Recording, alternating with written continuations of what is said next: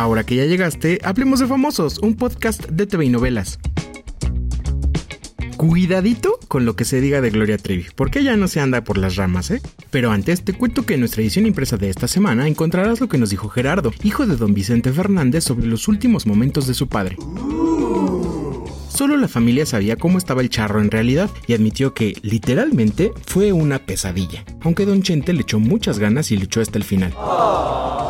La familia tiene planeado construir un mausoleo para que los fans puedan visitar la tumba cuando quieran, allá en el rancho de los Tres Potrillos, en Guadalajara.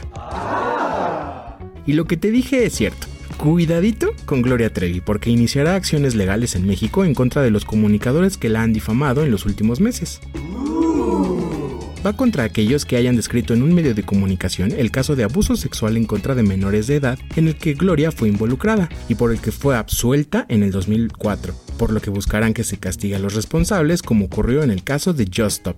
¿Cómo ves? Hay personas que han estado diciendo cosas falsas e infundadas con respecto a mí que están afectando mi estado emocional mi integridad, la de mi familia, mi trabajo y por esto he, decidido tomar acción legal en contra de quienes resulten responsables, hasta llegar a la raíz histórica de esta situación. Y cambiando de tema, te cuento que estamos muy tristes.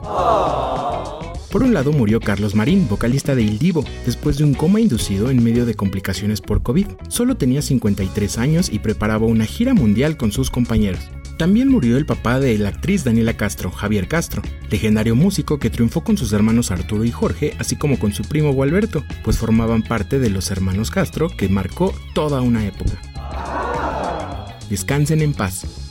Recuerda que puedes enterarte de esto y más en tvnovelas.com. Yo soy Pepe Rivero y te espero a la próxima cuando hablemos de famosos.